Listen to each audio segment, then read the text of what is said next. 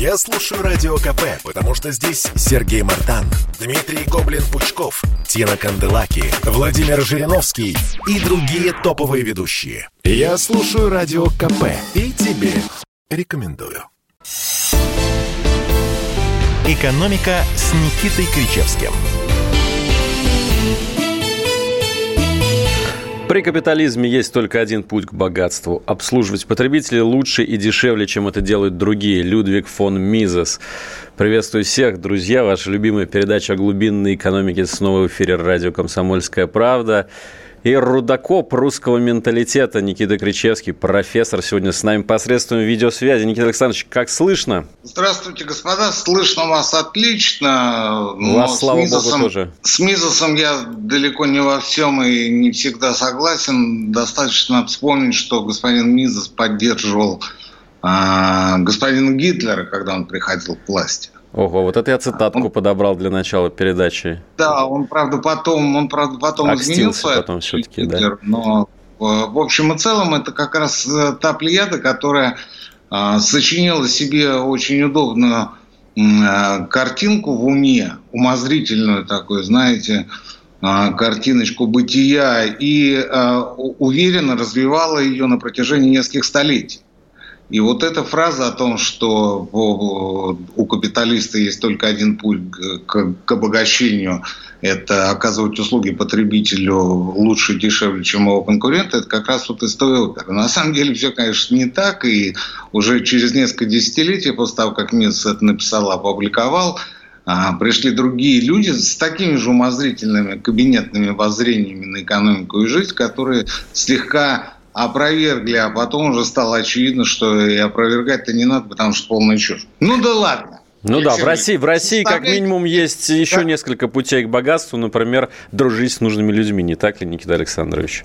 Или родиться а, в хорошей семье. Говоря, это совершенно, да, совершенно не имеет никакого отношения, например, к там, коррупции, к лоббизму, еще к чему-то. Ну, просто достаточно э, хороших связей, достаточно хороших родителей, Алексей Валерьевич достаточно э, хороших э, друзей, знакомых в молодости, тех, которые э, зело поднялись на протяжении своего жизни. Ну, иногда пути. достаточно ну, оказаться в нужное время в нужном месте, чего ж греха таить скажем, в кооперативе «Озеро» в конце 80-х, начале Ну что вот вы, Никита Александрович, не буду больше вам такие передачи давать, а то вы меня под, под монастырь подведете. Давайте к новостям перейдем. Вместе с, вместе с вами подведемся. Вместе, вместе пойдем, да, принимать постриг. Я думаю, что в этот осенний прохладный день нужно начать с чего-то такого уютного, домашнего, теплого, например, с российской дачи. Никита Александрович, я сегодня читал в вашем телеграм-канале «Антискрепа», он называется. Напоминаю всем, кто еще на него не подписан, подписывайтесь обязательно. Очень интересную новость. Первые минуты каждого часа, потому что стоит защита от ботов, их по-прежнему льют. И э, через несколько минут после начала каждого часа она начинает отсекать лишних. У меня сейчас стоит защита а, триггер, так называемый спусковой крючок на а, первые 20 подписавшихся в час. Как только первые 20 набирают, все остальные отсекаются. Поэтому не теряйте ни минуты. После начала каждого часа, Алексей Валерьевич, спасибо за подачу. Да, а, эксклюзивный клуб фанатов Никиты Кричевского попасть не так уж просто, да, вот нужно какие-то соблюдать правила. Так вот, да, что я... Ну, ну кого задевал и задеваю своими ну, постами, да. поэтому... Вы а, такой по... ерепенистый экономист. Да, я дерзкий, дерзкий, резкий и четкий. Я не удивляюсь, что многие недовольны тем, что я пишу и предпочитают мстить, в том числе и такими способами. Ну, сегодня вы хорошую новость опубликовали для миллионов российских дачников, а по некоторым оценкам а число дачников в России превышает 30 миллионов человек, если, может быть, уже даже и больше после прошлогодней дачной истерии, когда все во время коронавируса принялись покупать загородные дома. Так вот, а, Первый Конституционный суд общей юрисдикции сообщил, что дачники не обязаны автоматически оплачивать необоснованные счета, выставляемые правлениями СНТ, если вы с ними не согласны. Был разбор одного юридического случая. А в одном из дачных поселков Подмосковья женщина подала в суд, отказавшись платить за общее электричество и потребовала доказать что действительно такое количество электричества было потрачено на общие нужды, доказать СНТ это не смогло, и, соответственно, суд разрешил не платить в таких случаях, и по правилу прецедента это будет распространяться на все другие случаи, не так ли? Не совсем так. Э, я вынужден вас поправить. Начнем с того, что правила прецедента в российской юрисдикции э, в правовой системе не существует, не применяется. Это не англосаксонская а, правовая система, где прецедент имеет исключительное значение. А что касается по юридической практике туда, вне всякого сомнения, опираться будут на решение до первого суда.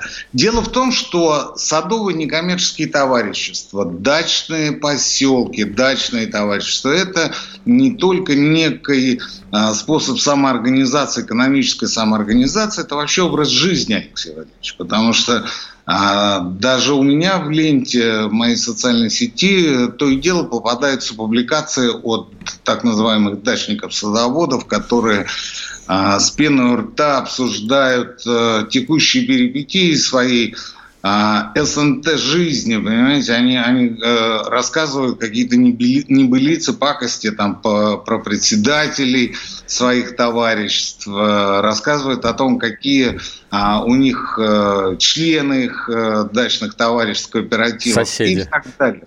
И так, это образ жизни, это, это среда, это аура, это э, та часть социума, где варятся без привлечения миллионы, миллионы наших с вами сограждан, миллионы, причем самых разных а, областях, весях, территориях, регионах.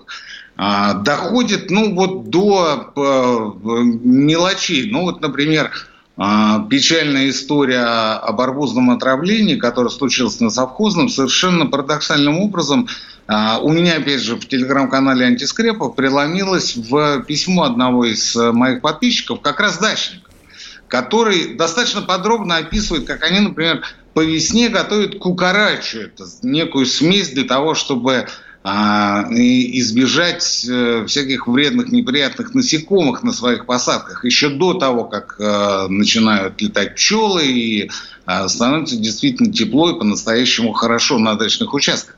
И они, конечно, делятся этим всем. Они, конечно, избирают э, регулярно правление, правление регулярно выставляет им счета на оплату, в том числе там, за ворота, за охрану, за Э, электричество общего пользования, за благоустройство и прочее, прочее, прочее. И они, выбирая, потом постоянно начинают а, говорить о том, что а, эти счета не обоснованы, эти счета неправильно неверны, мы их оплачивать не будем, потому что мы а, результатов использования наших общих взносов, которые нынче идут только безналично в кассу, а, на расчетный счет, скажем так, на расчетный счет садового товарищества, мы результаты использования этих денег не видим. А раз не видим, платить не будем. Мы не согласны. Если вы сможете оправдаться, если вы можете показать и доказать то, что деньги были использованы по назначению, тогда уж так и быть. И все это происходит из года в год, и из года в год люди собираются, люди обсуждают, люди переламывают, перемалывают косточки своим председателям, своим бухгалтерам, своему руководству, своим соседям, безусловно. И в этом-то есть та сермяжная прелесть дачной жизни, в том числе о которой мы говорим.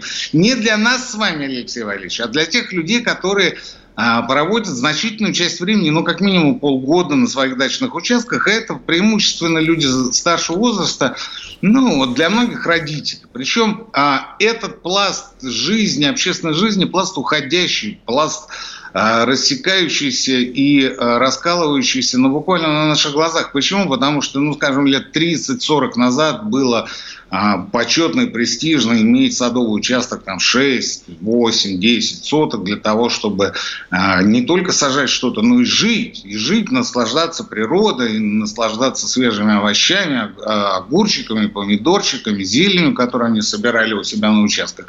Но, как говорится, шли годы, смеркалось, и потомки тех людей, которые оставили там пот, труд, э, кровь свою, эмоции, деньги и прочее, здоровье, безусловно. А потомки этих людей, этих старых можно сказать, даже советских дачников уже не горят желанием обслуживать эти участки. И, как правило, появляются там ну, только для того, чтобы там шашлыки пожарить. Ну, действительно, дача, дача, она же ведь всегда входила в эту знаменитую советскую триаду собственности. Дача, машина, да. квартира.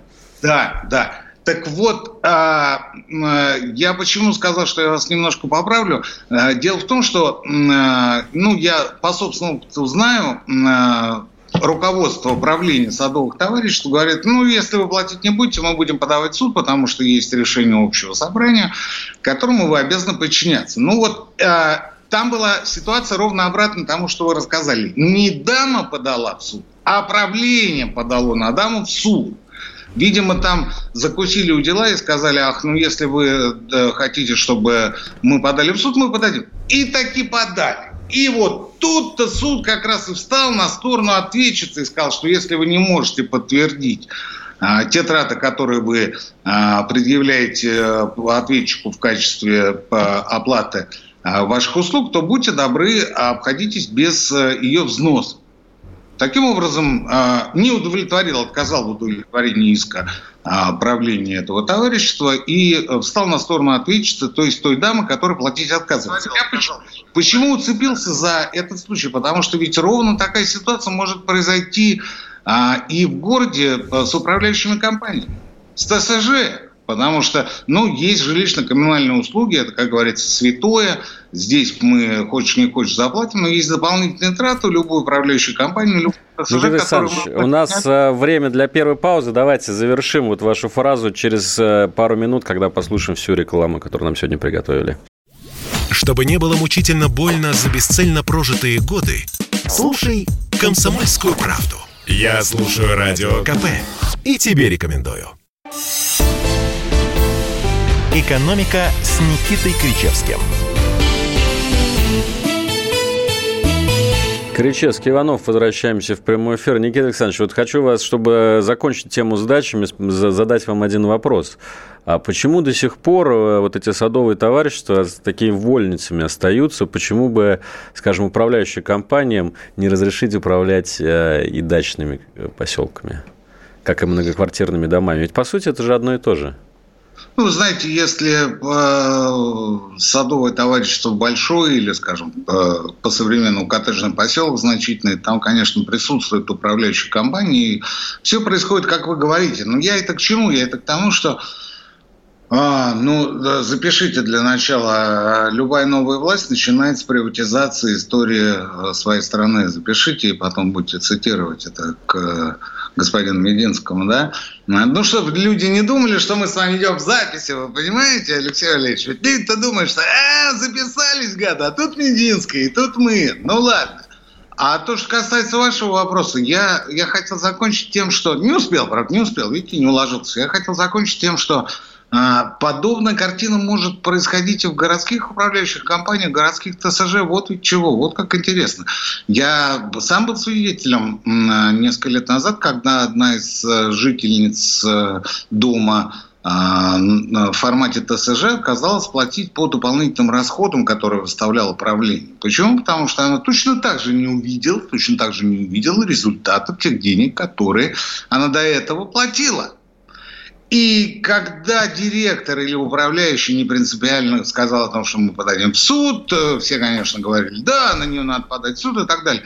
Но ведь на суд он не подал. Не подал Алексей Валерьевич. Не под... А почему? Потому что боялся ровно той ситуации, о которой мы говорили только что. Он в суд подаст, она приходит, даже без адвоката говорит, предъявите доказательства. А доказательств-то нет. Сплошная, вы понимаете, темень, серость, чернуха – ну вот опять мы возвращаемся делать? к российскому менталитету, к сожалению, наши люди... А там дальше бюджет, там дальше бюджет, ну для начала городской. Вот Собянин говорит, ну, платите мне денежку в бюджет, понимаете, там, подоходный налог и прочее.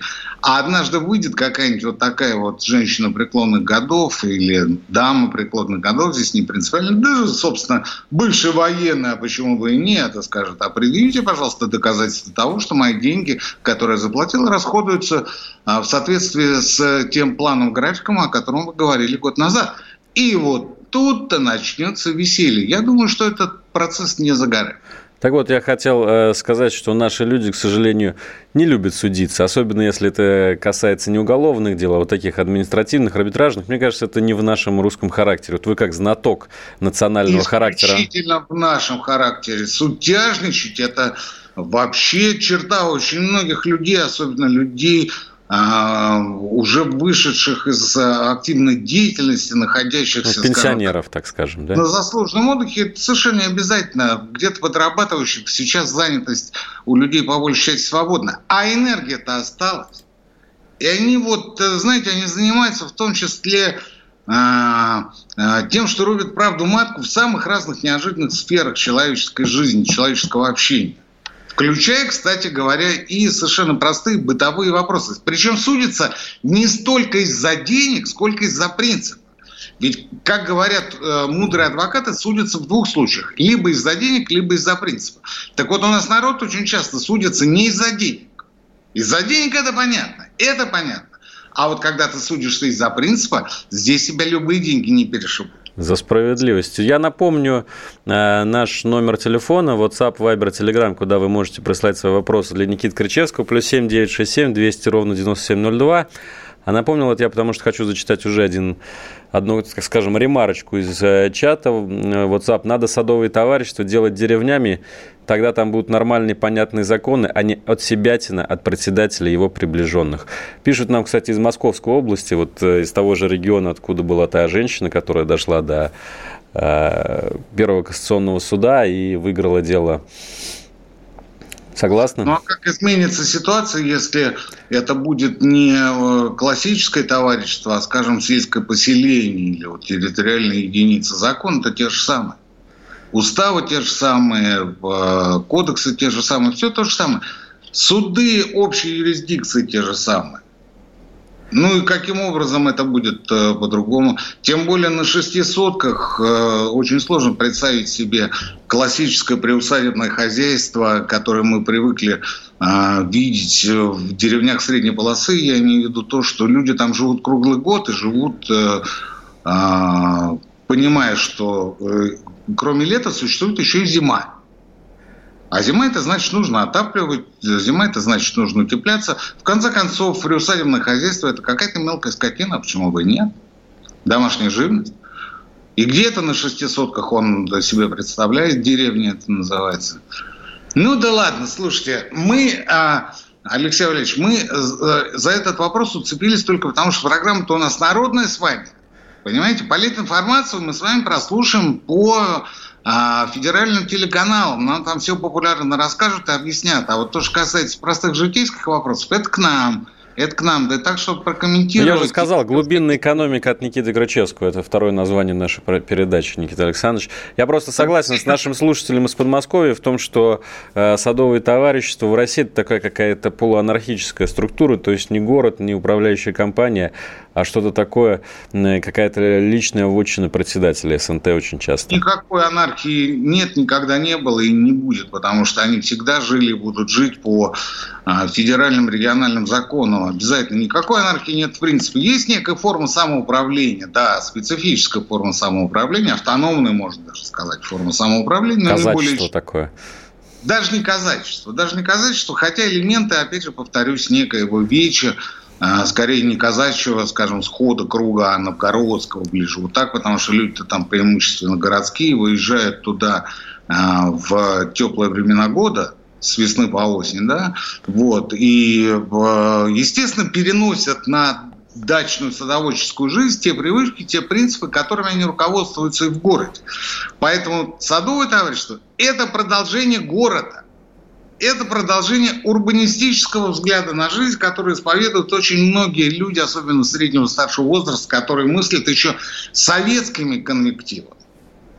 Ну что, давайте пойдем дальше, пойдем Если дальше по, по нашим глубинным экономическим темам. Еще одна э, такая бытовая вот история, которая касается миллионов россиян, это переводы с карты на карту. И тоже, опять же, Никита Крычевский, не устаю рекламировать э, телеграм-канал «Антискрепа», очень подробно разобрал последние директивы Центробанка. Последние директивы... Подписывайтесь первые минуты каждого часа, потому что боты. Да. А, вот э, за что ценю профессора? За то, что он за многоэтажными, за совершенно непролазными чиновничьими формулировками может углядеть ту суть, которая касается каждого конкретного человека. Вы только оцените, как называется э, этот документ Центробанка. Методические рекомендации о повышении внимания кредитных организаций к отдельным операциям клиентов физических лиц. Да не в жизнь я я уверен, большинство наших слушателей никогда бы не стали разбираться в этом.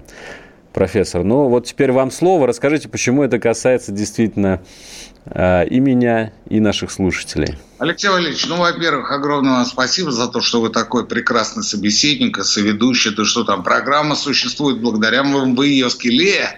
Понимаете, что надо еще сказать? А как вы пишете великолепно, да? Не устаю повторять из программ передач.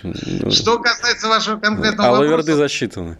У вас э, под рукой есть э, да, те ограничения да, по да операциям с пластиковыми картами, о которых... Да, э, давайте, да, давайте я, я их э, зачитаю сейчас, э, именно есть, в изложении давайте, Никиты давайте Кричевского. Давайте сначала общий смысл. Общий смысл такой, что э, ЦБ э, намерен обратить более пристальное внимание на операции по пластиковым картам, э, конкретно вот перевода, скажем, на карту Сбера там и прочего, то, что мы практикуем, то, что стало уже много лет как нормой жизни, что вот если у вас есть карта Сбера, вот перепросите мне туда там тысячу другую, там в качестве оплаты того-то и того-то.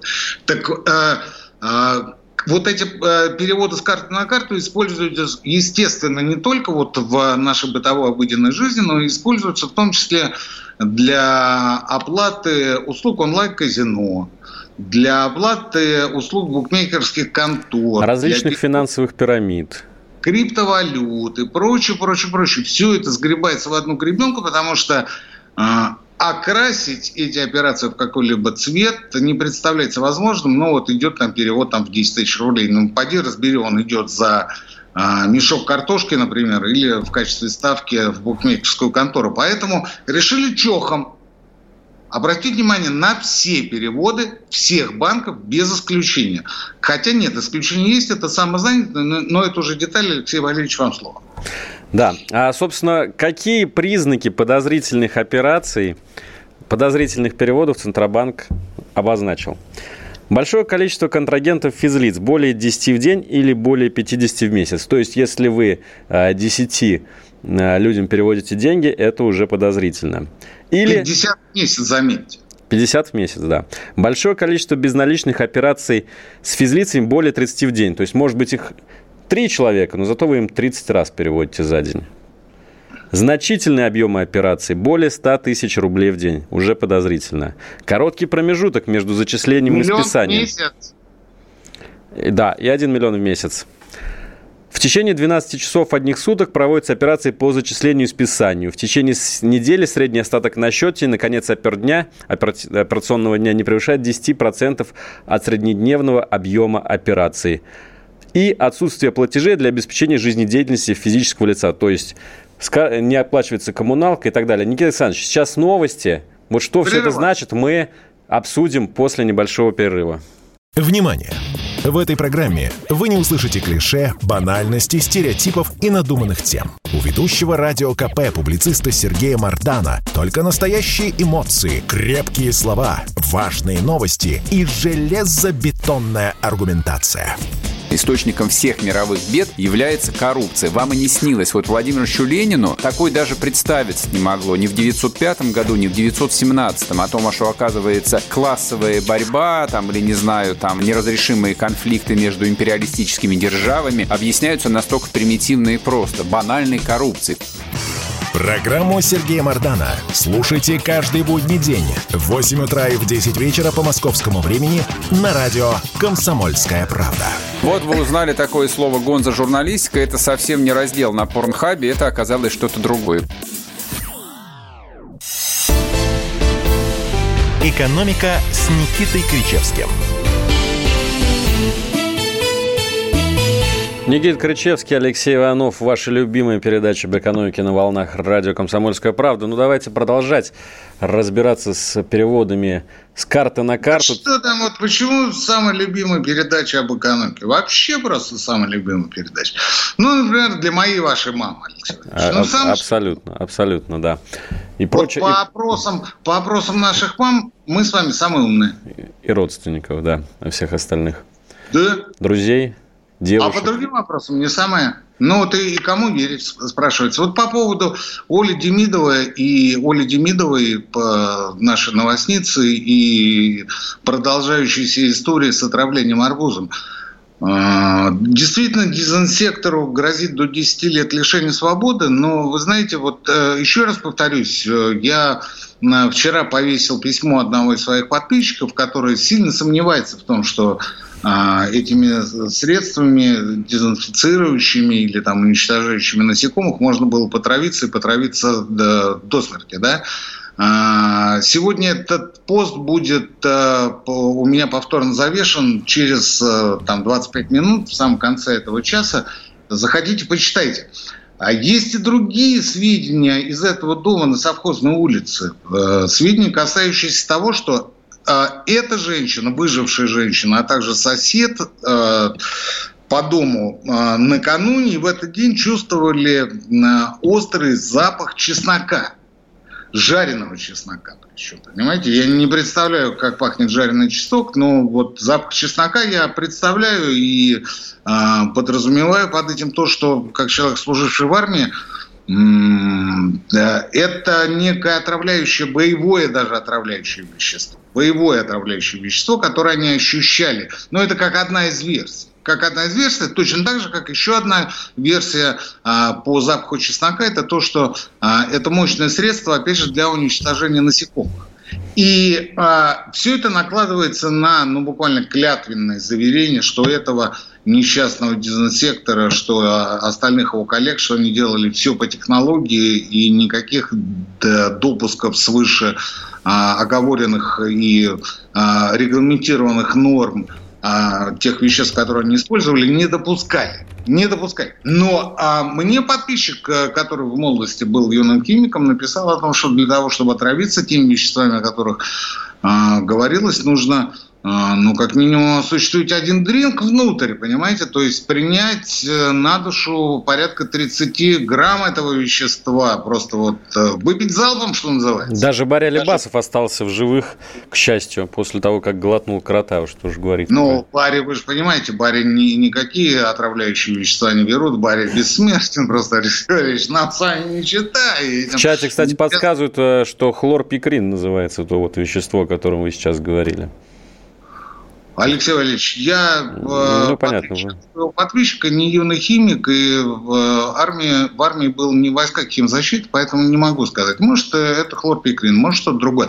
Не принципиально. Мы говорим о том, что история запутанная, а сам подписчик, гад такой, вы понимаете, гад просто, поросенок, говорил о том, что у него возникает операция с рязанским сахаром.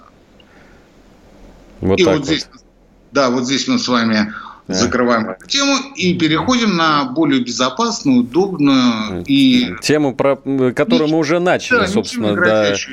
Э, То есть смысл, смысл давайте, давайте еще раз по поводу а, методических рекомендаций ЦБ. Смысл в том, что ЦБ собирается резко ужесточить контроль за а, карточными переводами.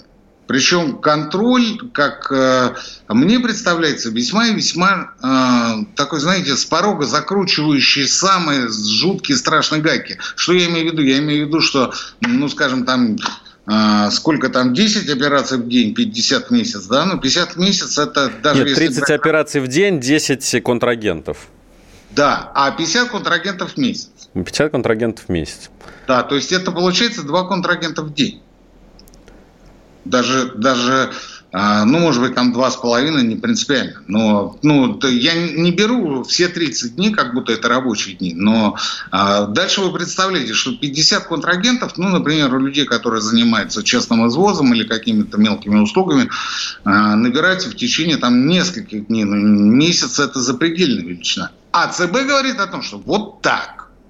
Дальше идет разговор о том, что есть некая фиксированная сумма, превышая которую вы подпадаете под подозрение.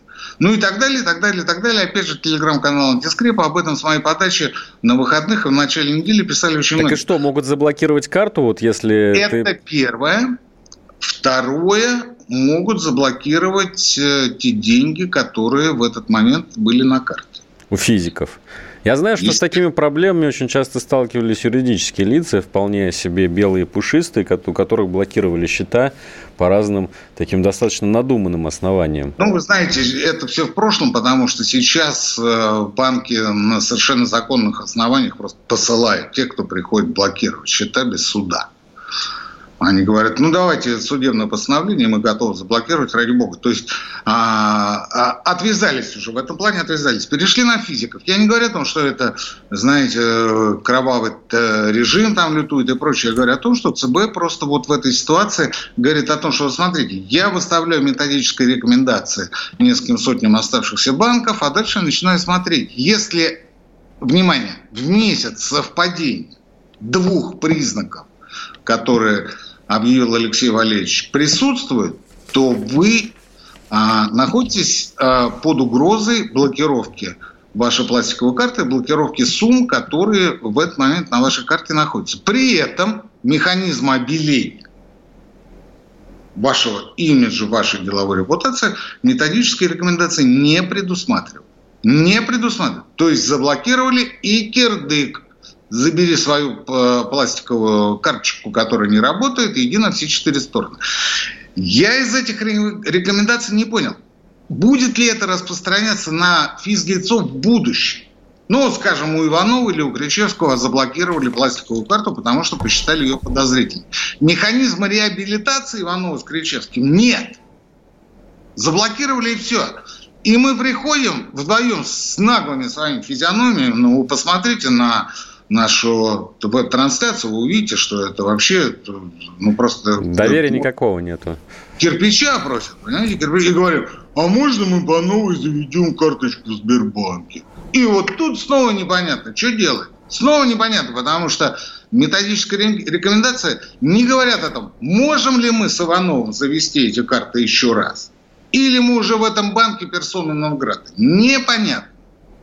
Наконец, а методические рекомендации косвенно, но намекают на практически единственный путь. Ну, их там несколько, на самом деле, но практически на единственный путь обезопасить себя, если мы говорим о тех, кто использует, э, использует пластиковые карты для а, расчетов с своими контрагентами. Это переход в статус самозанятых. Самозанятых. То есть регистрация, она занимает несколько минут.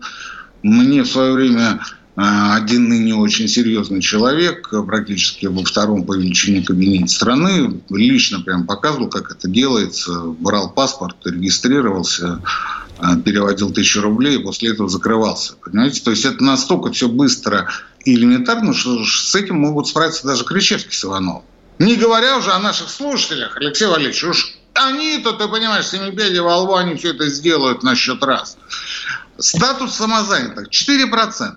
4%. И вполне вероятно, это, а, видимо, единственный вариант, единственный способ для того, чтобы избежать каких-либо неприятностей в будущем. Еще один вариант – это а, разнести свои платежи по нескольким банковским приложениям из нескольких картам из нескольких банков. Ну и, наконец, еще один вариант, который также может тебя обезопасить, это а, периодические траты по этим картам, ну, например, там в магазинах, там на услуги связи и а, на оплату жилищно-коммунальных услуг, но какие-то не связанные непосредственно с взаиморасчетами. Но не факт, а, что это поможет, потому что... Не факт, что это поможет, потому что у вас могут совпасть два признака, и вы, независимо от того, что вы по этой карте а, платите за коммуналку, вы все равно будете заблокированы. Мне вот интересно, а вот э, у дома, около моего, около любого дома практически в России стоит человек южной внешности, который торгует фруктами. У него только переводами, да? да? Он да, самозанятый? Он э, должен теперь уезжать к себе на историческую родину и закрываться, потому что нет, у него контрагентов в день... Алексей Иванович, нет, нет, нет, нет, нет. Э, мы, во-первых, не знаем, самозанятый он или не самозанятый, а во-вторых, у него существует, э, как правило, вид на жительство или регистрация, временная регистрация, как ну, хорошо. называется. Да. Что делать И он ему? может на основании этого документа получить пластиковую карту. И точно так же региниться в качестве самозанятого. Поэтому здесь я не стал бы говорить о том, что так все уж плохо. Но вы привели абсолютно верно, правильный пример. Почему? Потому что э, у этого человека в день получается гораздо больше 50 контрагентов. В день, не в месяц. Не в месяц. Ну хорошо, 30. Да он совпадает по всем этим пунктам практически. Прям в первый день. Прям в первый день. И что делать? Он... И что делать? И вот все эти разговоры о том, что а как же, если мы вдруг э, перечисляем на карту там ответственного на детский праздник, например, или еще на что-то? Это уже разговоры в пользу э, бедных, неимущих и сирых ума, умом, мозгами, потому что, опять же, повторюсь, поднимите, поднимите э, вот эти разъяснения в телеграм-канале Антискрепа, а, у меня или в, на моей странице в социальной сети Facebook. И посмотрите, почитайте более конкретные указания. Я уж не говорю о том, что их можно увидеть, ну, естественно, в первой на сайте ЦБ. Ну, естественно, регистрируйтесь как самозанятый и спите спокойно. Сейчас уходим на рекламу. Кричевский Иванов в прямом эфире радио «Комсомольская правда». Каждый понедельник на Радио КП. Десант здравого смысла в лице Дмитрия Гоблина-Пучкова и Наданы Фридрихсон борется с бардаком окружающего мира и смеется в лицо опасности. Давно хотела вас спросить, какой у вас самый любимый мем последних двух месяцев? Их, по-моему, такое количество, что их даже запомнить невозможно. А вас не заразил этот мем? Вы рыбов продаете, нет, показываем. Красивый. Смешной. Вот. Ну что, давайте попробуем этот мем. Дмитрий Юрьевич, Зеленский отчет начал. Значит, Крым собирается куда-то тащить. Ну, если он собирается, то, как говорится, тащилка еще не отросла. Слушайте «Гоблина» и «Натану» каждый понедельник в 7 часов вечера по московскому времени на радио «Комсомольская правда». «Экономика» с Никитой Кричевским. Поехали на финиш. Кричевский, Иванов, лучшая передача об экономике по версии наших родственников с Никитой Александровичем. Знаете, Никита... Не, она не, по экономике, она вообще лучше по версии родственников. По версии родственников да, вообще лучше. А, вот я читаю наши чаты, у меня их два, один в Ютубе, а другой вот WhatsApp, Viber и Telegram. И знаете, в одном, который WhatsApp, э, все разговоры про членские взносы в садовых товариществах, а который в Ютубе, там все разговоры о боевых отравляющих веществах. Ну, это я к тому, что насколько разнообразна все-таки тематика нашей передачи, насколько вот э, разноплановые насколько темы. она животрепещущая. Животрепещущая, да, задевает чувства людей. за душу, насколько она актуальна для массового слушания. Да, и, друзья, и все-таки задавайте ваш... вопросы, которые мы можем озвучить в прямом эфире. Никита Александрович, Давайте про газ все-таки немножечко поговорим. Вообще про то, что происходит. Я потому что с э, большим интересом слежу э, за вот биржевыми сводками с, практически с э, фронтов европейских, да, и там, конечно, какая-то просто фантасмагория, если не сказать вакханалия творится в последнее да время. Ладно. Ну вот, вот буквально, вот я думаю, что завтра э, тысячу долларов мы пробьем. Тысячу То, долларов. о чем мечтал Миллер в 2008 году. Да, тысячу долларов за тысячу кубометров газа, это при том, что а в начале года она там, ну, там типа в районе 200 долларов стоила. То есть, да, да, да, около 200 стоит. А себестоимость а, «Газпрома» кстати, составляет 100 долларов. Беларусь до сих пор по 130. Беларусь до сих пор по 130 долларов получает, а вот какие-то недальновидные а, наши, наверное, недруги теперь вынуждены по 1000 долларов покупать. Ну, вот вам, как экономисту, Э, с опытом, который много повидал. Расскажите, что же, что же происходит? Никита Александрович? Ага. Так, Никита Александрович на самом интересном месте у нас э, решил подвиснуть. Сейчас мы попробуем еще раз подключиться. Так, сейчас, секундочку. Никита Александрович, выходить на связь. Нет, вот все в такой же красивой позе. Я вижу Никита Кричевский. Ну что ж, давайте, пока я почитаю ваше сообщение, мы сейчас подождем, пока а, Никита Кричевский... А, вот, Никита Александрович. Слушайте, слушайте, еще раз давайте. Тысяча долларов – это цена на споте. То есть это цена для тех объемов, которые необходимы срочно здесь сейчас. Ну вот, например, у вас там а, суп стоит готовый, и вам не хватает щепотку соли, да? Щепотку соли. И вы бежите к соседу и говорите, сосед, дай сволочь ты мне эту щепотку. Он говорит, тысяча давай, или там пузырь. И вы ему даете, потому что, ну, вот эта щепотка нужна здесь сейчас. Вот с газом та же история. Кстати говоря, соль никогда никому не давайте, плохая примета. Плохая примета. Но мы, как знатоки русского менталитета, мы вам говорим, соль никогда и никому. Точно так же, как если идете на кладбище, ни в коем случае не проходите в ворота. Всегда идите в калитку. Калитка для вас сделана. Ворота кто идет, Алексей Валерьевич? Точнее, едет, точнее, его несут. Ну, скажите. Скажите ну, сами. Покойник, конечно. Покойник, да. Для покойников ворота, а для всех остальных калитки. А у нас народ прет только в путь, понимаешь, по ворота идет, когда это, ну, как-то вот да. Так вот, по поводу газа. По поводу газа, это вот я вам только что привел аналогию с солью. Вот вам надо здесь сейчас, вы готовы заплатить за нее, ну, вот применительно к Европе, тысячу долларов.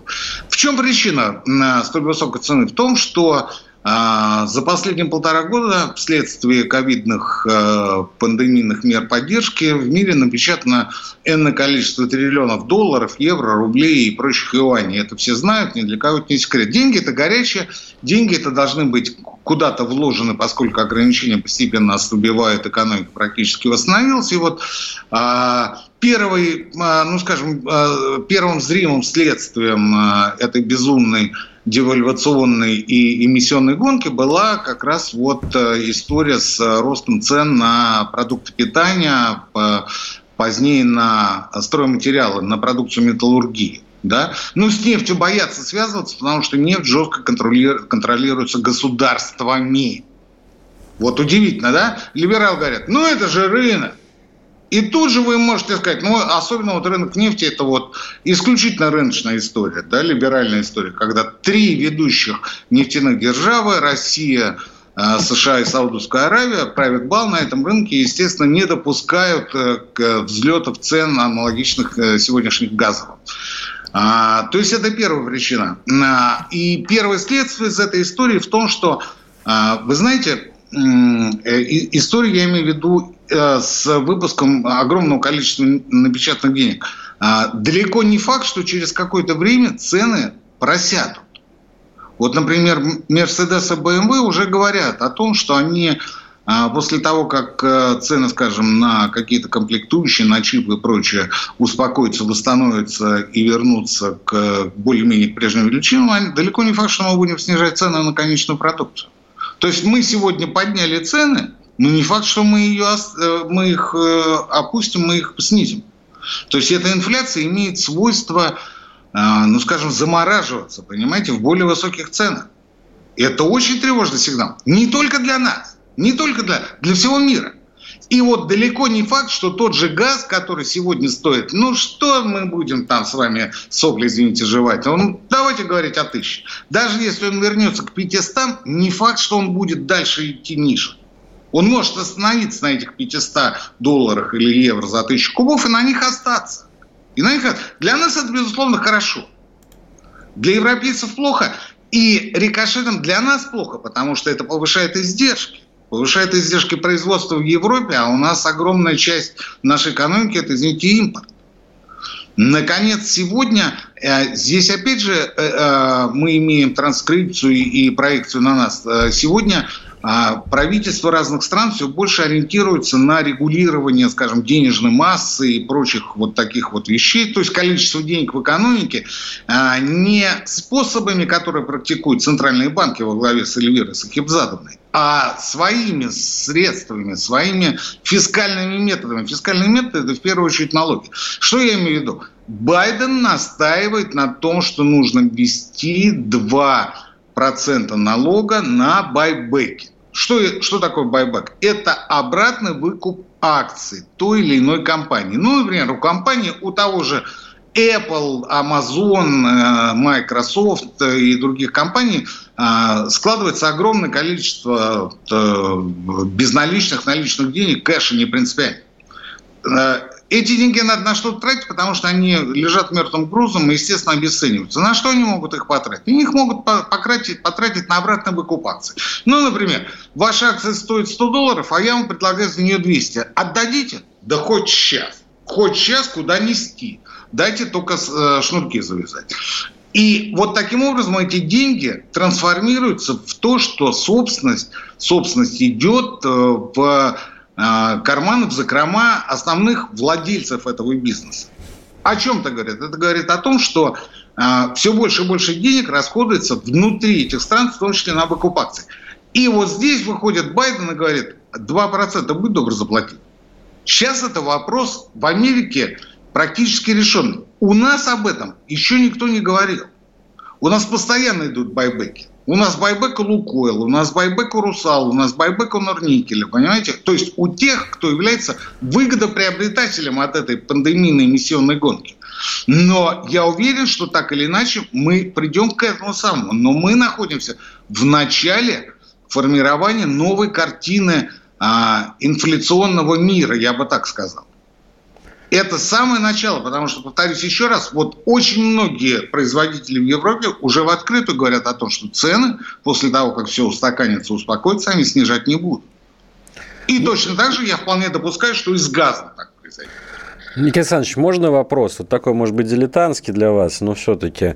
А, вот напечатали огромную денежную массу долларов, да, будут ли их в какой-то момент изымать, конфисковать? Но ведь мы помним по нашей их истории... Уже изымают. Их уже изымают. Каким и образом? изымают не у простых жителей США, например, там, или других государств, да, а изымают у тех, у кого они в основном и скопились. То есть у хедж-фондов, у инвестиционных компаний, в банковском секторе, а, у наиболее богатых, состоятельных, зажиточных. То есть для них вводят как раз по плану Байдена повышенные налоги, заставляя их возвращать те деньги, которые в прошлом году были вброшены в экономику. Они потом будут перераспределены более бедным слоям населения, или они просто осядут э, в, там, в центробанках? часть уйдет в погашение а, тех обязательств, которые возникли в прошлом году, а в основном эти деньги уйдут на инфраструктуру, на а, возведение и реализацию новых проектов, прорывных проектов, в том числе, кстати говоря, в области зеленой энергетики. И это уже в той же Америке ясно всем, и а, с этим уже все смирились, и как бы все согласны, но за исключением самых состоятельных. Мы находимся в начале этого пути. Вот то, что дополнительными пошлинами и э, НДПИ сейчас обкладывают металлургов, это говорит о том, что мы идем по тому же пути. Мы Кстати, идем... три раза объявили, да, что повысит налог на добычу? Да, а там дальше то самое прогрессивное налогообложение, о котором еще несколько лет назад мы не могли даже заикнуться, потому что господин Путин сказал о том, что это сегодня не актуально. Так вот, я вам могу сказать, что сегодня это как раз не то, что в мире, уже в России становится все более актуальным. В мире-то это давно есть, но это сегодня все увеличивается. Увеличивается в плане введения дополнительных новых, все больших ставок. И вот, э, может, это несколько сложно, э, те 2% на байбек, о которых я говорил, это подтверждение всех наших тезисов, о которых мы говорили раньше. Друзья, ну что, подошла к концу наша передача. Никита Александрович, вот э, спасибо вам за такой разбор Алексей глобальной геополитики, не побоюсь этого слова. Начали это мы с дач, а закончили вот какими масштабными проблемами. Друзья, уходим э, на недельную паузу. До следующей среды. Прощаемся с вами. Профессор Никита Крычевский, Алексей Иванов были с вами. Будьте здоровы. Экономика.